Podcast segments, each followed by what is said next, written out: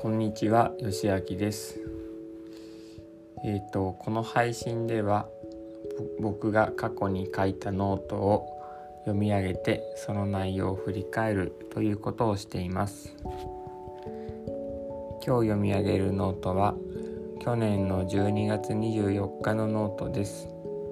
タイトルは引き継ぎの話3では読み上げていきます。引き継ぎの話3昨日の話し合いで退職に退職に向けて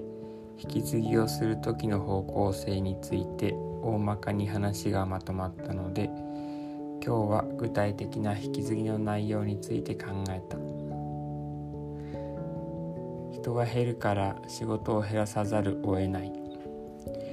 昨日のうちにどれくらい減らせばよいか。なんとなくだけど目安を決めたので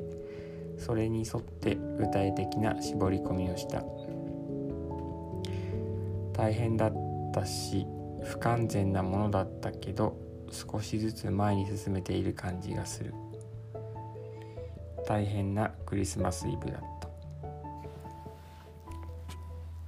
読み上げはここまでです。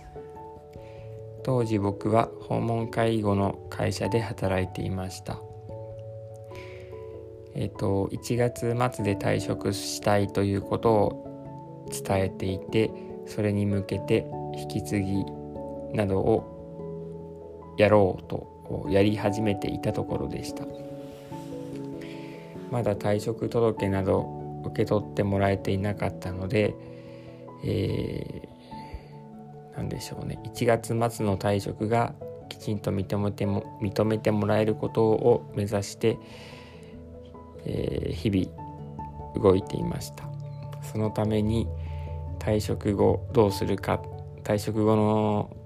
その営業所の体制をどうするかっていうことについて、えー、決めていけるように話し合いをしていました。今日はここまでにします。聞いてくださってありがとうございました。